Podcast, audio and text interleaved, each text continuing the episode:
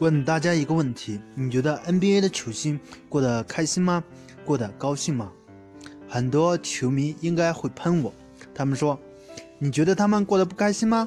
他们拿着千万年薪还不开心，你让我们这些人每月拿着两三千的工资怎么去活呢？”可能答案有点令人失望，因为可能他没有你高兴，因为他们深受精神疾病的困扰。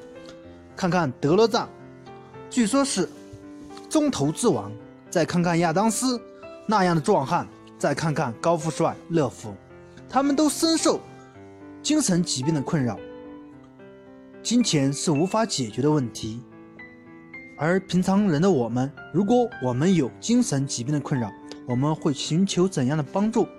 精神疾病的治疗最好的方式莫过于良好的环境以及爱你的人。让你感受到这个世界没有孤立你，没有放弃你，慢慢的你就会走出来。但很大一部分人工作环境相当恶劣，而且身边爱你的人也不会理解你，因为现在这个社会太过于追求名利，我们整天都为了那所谓的房子、所谓的车子、所谓的社交、所谓的朋友，最后。在追逐名利的过程中，忘了我们自己最重要的自己。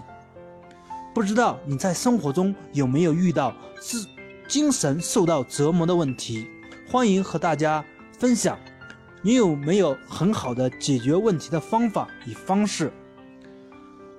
想想在校园的我们，打一场球是那么的开心，那么的快活，可以从早晨一直打到晚上。现在你多久没和兄弟打一场球了？你多久没去运动场运动了？现在你是否说每天拖着疲惫的身体回家，感觉没人爱你，感觉走进了死胡同，感觉这个世界没有色彩？欢迎大家踊跃的分享，说出你的问题。谢谢大家。